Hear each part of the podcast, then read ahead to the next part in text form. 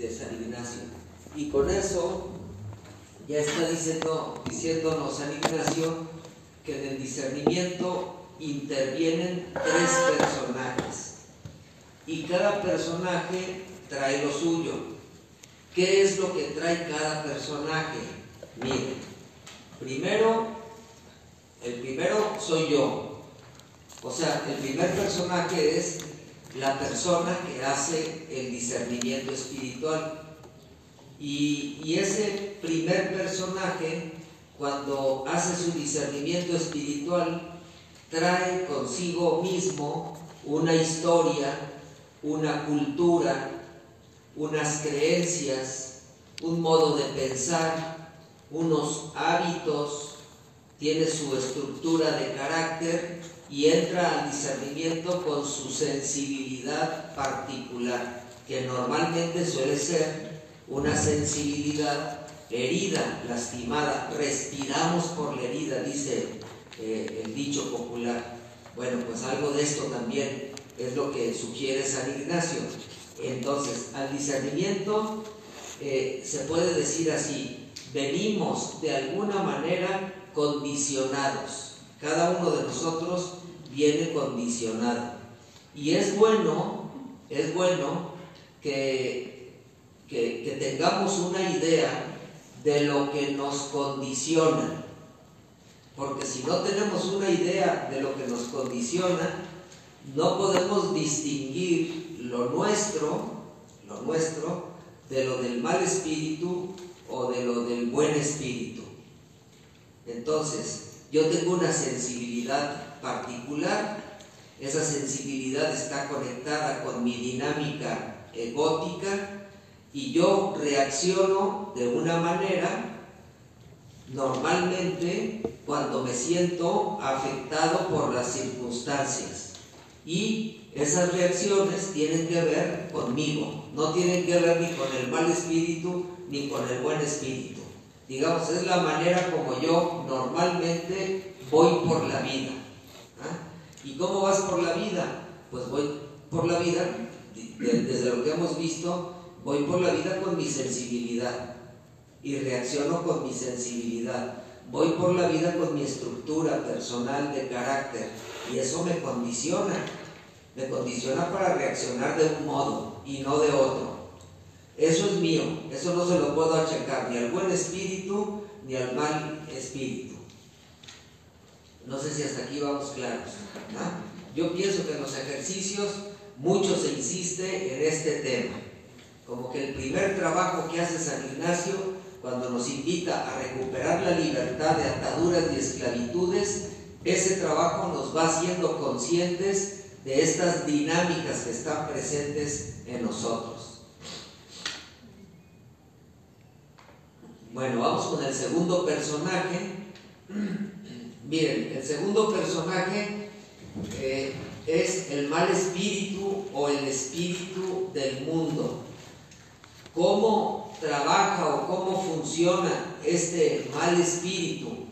Es decir, cuáles son las puertas por donde el mal espíritu entra.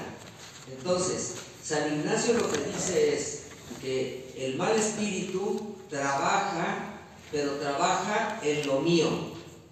Yo tengo lo mío, yo tengo mi sensibilidad y tengo mi historia, mis creencias, mi, mi cultura, pero el mal espíritu se va a colar en lo mío. Viene de fuera, no soy yo, pero se cuela a través de lo mío. ¿Cómo le hace el mal espíritu para colarse? Fíjense. Primera manera que tiene el mal espíritu de colarse es a través de los instintos. A través de los instintos. Yo les decía el otro día, particularmente se cuela a través del instinto de la reproducción, del instinto sexual y del componente agresivo de nuestra personalidad. ¿Y qué hace a través de los instintos? Los exacerba haciéndolos incontrolables. Estos instintos representan las zonas más profundas de nuestra personalidad. ahí reside nuestra manera de responder a la realidad sin pensar y sin control. Entonces, el mal espíritu, digamos, exacerba los instintos. Es curioso, ¿eh? porque mm, en un texto de, de, este padre González Faust, que se llama Sexo, ¿cómo se llama? Sexo, sexo, mentiras, sexo, verdades y discurso eclesiástico. Así se llama. Es un folleto que apareció hace muchos años. Y entonces en ese texto él decía que eh, la iglesia en algún momento había subido el listón respecto de, su permisividad con las cuestiones sexuales. Y él se preguntaba, ¿y esto de subir el listón a qué obedece? ¿Que la iglesia es muy carca o muy retrógrada? ¿O qué, ¿De qué se trata? Se pregunta González Faust. Y la respuesta de González Faust es interesante. Dice, es que en un momento dado la iglesia captó que el sexo es más fuerte que nosotros un poco, repítemelo de vuelta. Pues sí, que el sexo es más fuerte que nosotros. Es decir, que nuestros instintos están eh, presentes, activos, eh, muchas veces como sin control, sin control, activos y sin control. ¿Y, y qué los destapa? Pues los puede destapar cualquier situación. A veces una tensión o un conflicto, este, a veces la, la, búsqueda desaforada, meterme en una dinámica, puede haber mil cosas que exacerben los instintos. Entonces, esta es una zona. Es una zona delicada, siempre presente. Yo me acuerdo cuando leí un libro sobre las obras, el trabajo de Monburquete se llama Reconciliarme con mi propia sombra. Es curioso que él, él dice que de repente hay personas que son súper rígidas, Van por la vida, pero como militares, cuaderno de cuadrícula, no les falla nada. Y dice, y de repente esas personas, él cuenta la historia incluso de, de un cura ahí en el libro, y dice, ¿y qué pasa que de repente los, los feligreses lo van a encontrar en un table dance? Ah, caray, igual que el padre, Este, este padre tan, tan ordenado, tan responsable, tan rígido, pues mira por dónde, por dónde se le disparó la escopeta. Bueno, por dónde se disparó la escopeta.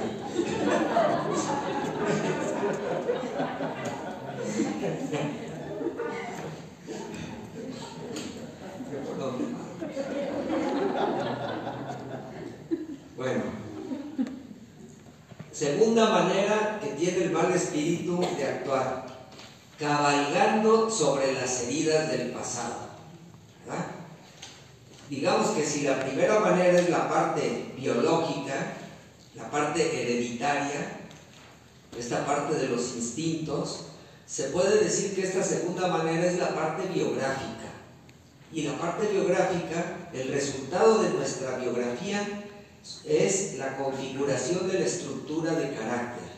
¿Y qué es la estructura de carácter? Una manera rígida de sobrevivir. ¿Y cómo sobrevives? Defendiéndome y conquistando. Esas son como las dos armas que utilizamos para sobrevivir. Aprendo a defenderme, mecanismos de defensa, aprendo a conquistar cualidades compulsionadas, compulsivas. A través de estas cualidades y de, estos sistemas de defensa, sobrevivo en mi primera infancia. Y cuando queda, cuando queda configurada la estructura del carácter, pues cuando tengo uso de razón. ¿Qué significa tener uso de razón? Que ya sé, ya sabes que defenderme, ya sé sobrevivir, ya tengo lo necesario para enfrentar este contexto, esta situación, que es la situación familiar de nuestra primera infancia. La huella que deja en la elaboración de la estructura del carácter, pues es mi sensibilidad, mi sensibilidad, porque yo capto la realidad a través de los sentidos. Entonces, miren, el mal espíritu se monta sobre las heridas del pasado. ¿Y qué hace con las heridas del pasado? Las hace, eh, eh, las desproporciona. hace que esa herida se vuelva eh, omnipresente. Es decir, por ejemplo, si yo en un momento tengo la herida de que este, siento que las personas no me incluyen, no me toman en cuenta, y, parece que siempre tengo que estar mendigando incorporarme a un grupo, porque cada vez que llego, no sé por qué me siento como marginado, como que me sacan de ahí. Tengo esa herida. Si de repente vivo yo en una comunidad y resulta que mis compañeros se fueron al cine y me dejaron a mí, pues voy a sentir la, la herida, voy a reaccionar con mi sensibilidad y voy a empezar a decir, claro, el mal espíritu se monta sobre esa herida y el mal espíritu viene y dice, nunca te toman en cuenta, siempre te dejan, es que estás hecho para que te abandonen, o sea, se monta sobre la herida y la desproporciona. Pero eso ya es acción del mal espíritu. ¿ah? Yo tengo mi sensibilidad lastimada y siempre reacciono por ahí. Pero una cosa es que yo reaccione, pues siempre desproporcionadamente, pero no tan desproporcionadamente. Y otra cosa es el efecto que puede tener eh, el desproporcionar esta herida. Entonces parece que el mal espíritu le gusta meterse, cabalgar sobre estas heridas del pasado, montarse sobre ellas y desproporcionarlas. Luego, una tercera manera que tiene el mal espíritu de, de trabajar en nosotros es a través del engaño. ¿Y cuál es el engaño? Pues el engaño es el engaño típico de las dos banderas. El primer engaño es cuando el corazón queda atrapado por una codicia de riqueza. Y de ahí estoy buscando el vano honor, el reconocimiento por ese valor que tengo, por esa riqueza en la que he puesto mi seguridad y de ahí el sentirme superior, porque tengo, porque puedo, porque sé. Esta es una dinámica como que para San Ignacio sería la, dinámica típica del mal espíritu. Si, si hay una dinámica que nos desordene, es esta. Y esta, esta termina en la soberbia. Acuérdense que en la primera semana también hablaba del pecado de los ángeles. No contentos con ser ángeles, quisieron hacerse como dioses y ya está hablando San Ignacio de la soberbia, como que va a mirar la soberbia como el pecado, el pecado central, porque es el que rompe la posibilidad de encontrarnos como hermanos. Y luego la última manera de atacarnos, esto ya lo dice así Cabarrús, es que mm, eh, a veces miramos nuestra manera de ser que suele ser compulsiva o tenemos esta manera automática de defendernos, pero a veces nosotros miramos nuestra manera de ser, de comportarnos, de reaccionar, incluso eh, las cualidades que tenemos, eh, esas cualidades las exageramos, las exageramos. Esto tiene que ver con, la sombra de Jung, Jung dice que a veces nosotros este, tenemos una cualidad, acuérdense que Jung decía que la sombra tiene que ver con un sueño que tuvo, donde él veía, andaba por la noche con una palmatoria encendida y la luz esa de la palmatoria le ayudaba a ver, pero al mismo tiempo esa luz proyectaba en la pared a través de su persona una sombra. Y entonces él de noche caminando con la luz, al mismo tiempo veía la sombra y se espantaba. Se espantaba de sí mismo, ¿no? Veía la sombra como algo monstruoso, que está ahí, que no se quita, que me persigue, que es medio deforme. Bueno, pues parece que así es la sombra. ¿Y qué es la sombra? Algo que está activado en ti, pero que tú no reconoces, no alcanzas a ver.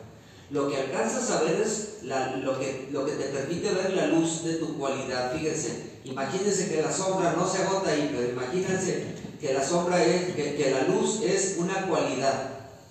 Es una cualidad. Y esa cualidad me ilumina. Y yo alcanzo a ver el brillo, la luz, la claridad que tiene mi cualidad, pero no alcanzo a ver la sombra de mi cualidad. Entonces imagínense que yo soy una persona que tiene la cualidad de, que, de saber hacer las cosas bien. Soy un ejecutivo, soy empresario, sé sacar las cosas adelante, ah, pues tengo ese carácter. Y entonces tienes, y claro, es tu luz, tú confías en tus capacidades y estás contento con tus capacidades. Pero al rato en el equipo donde trabajas empiezas a ver a los demás y dices, pero qué punta de inútiles. Realmente, ¿qué harían sin mí? ¿Qué harían sin mí? Parece que yo soy indispensable y en este equipo pues sobran, nomás se necesita uno a su servicio, ¿eh? a sus órdenes. Entonces, empiezo a exagerar mi cualidad y al exagerar mi cualidad me desordeno.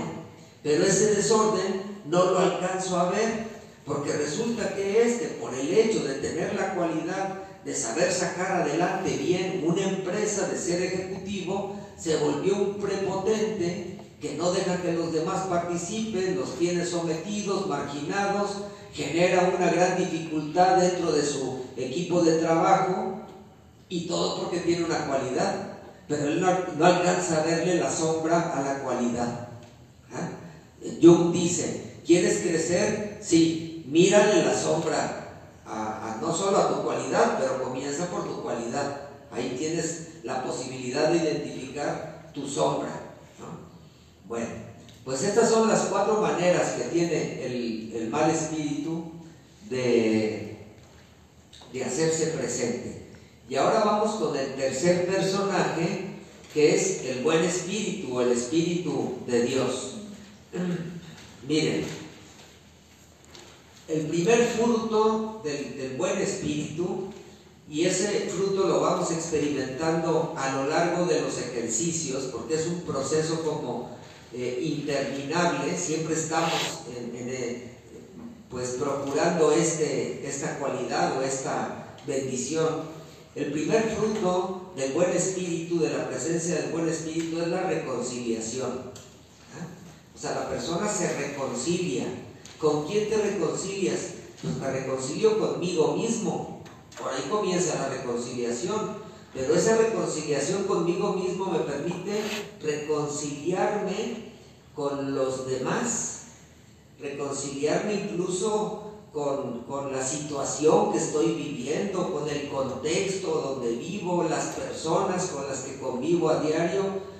Es decir, que el buen espíritu siempre tiende a sanar nuestro, nuestro corazón.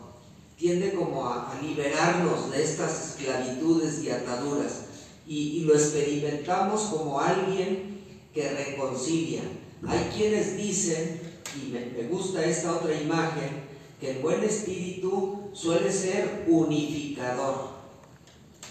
¿Y qué significa que el, buen espíritu nos, nos unifica? Pues es que a veces estamos divididos, Acuérdense lo que les decía de, lo vectorial. A veces estos vectores de nuestra complejidad humana no están todos apuntando en la misma dirección y sentimos que hay algo desarmónico. Entonces el buen espíritu como que tiende siempre como a darnos esa sensación de estar unificados. Bueno, ese es como el primer fruto que tiene el buen espíritu. Pienso que los ejercicios un fruto de los ejercicios, evidentemente que no es el único, pero un fruto importante de los ejercicios es que esta experiencia suele reconciliarnos. ¿ah? Eh, eh, ¿y, qué pasa cuando te reconcilias? Te pacificas, te aquietas, te aumenta la esperanza, el amor, los signos de la consolación. Luego, ¿qué otra cosa hace el buen espíritu con nosotros? pues nos hace libres del afecto desordenado, libres de los apegos, sobre todo aquellos apegos a nuestras riquezas, el apego que tiene que ver con la codicia de riqueza. Y, esta libertad recuperada, ¿para qué es? Pues fíjense, eso lo vamos a ver pasado mañana, pero de una vez lo adelanto. Esta libertad recuperada, esta libertad que, nos proporciona la experiencia del buen espíritu, nos hace libres de apegos, de condicionamientos, es para poder en todo amar y servir. Así lo dice San Ignacio. Y, y esto hay que pedirlo como una gracia, como un don, como un regalo. Se pide. ¿Y qué se pide? Pues se pide lo primero, poder tener la experiencia de la reconciliación. ¿Para qué? Para que puedas en todo amar y servir. Una persona que no está reconciliada difícilmente puede en todo amar y servir. Una persona que tiene un resentimiento en su corazón o un odio o que vive en una tensión permanente por un conflicto que no ha resuelto, pues difícilmente puede en todo amar y servir porque está atrapada por esa dinámica, por esos afectos o esos sentimientos que, le, que la encarcelan. Necesita reconciliarse para que una vez que se reconcilia pueda en todo amar y servir. Eso es lo que dice San Ignacio ya al final de los ejercicios. ¿no? Dice, pues reconoce, pídele la gracia a Dios de qué? De reconocer tanto bien recibido. Ese es el modo que tiene San Ignacio de hablar de la reconciliación. Reconocer tanto bien recibido, reconcíliate. ¿Para qué? Para que puedas en todo amar y servir. Y el amor y el servicio son como los dos rieles fundamentales sobre los que transita toda vida humana sana. Bueno, yo pienso que así lo pensó San Ignacio, amor y servicio. Pues miren, este, Freud va a decir que el amor y el trabajo son los dos rieles fundamentales sobre los que camina toda vida humana sana. ¿no? Sorprende un poco como las, las coincidencias de estos personajes tan, tan lejanos en, el tiempo y, aparentemente tan metidos en cosas tan distintas. ¿ah?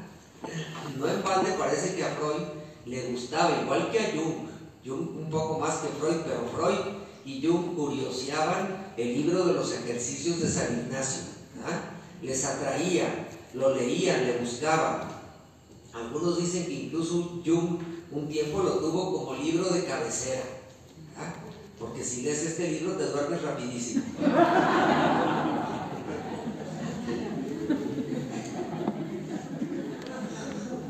Bueno, Luego, otro signo del buen espíritu, otro signo del buen espíritu, evidentemente que es la compasión. Yo he insistido en que lo mejor que tenemos los seres humanos es la compasión. y, sí, si nosotros recurrimos a nuestras propias experiencias, nos vamos a dar cuenta que ahí está una clave.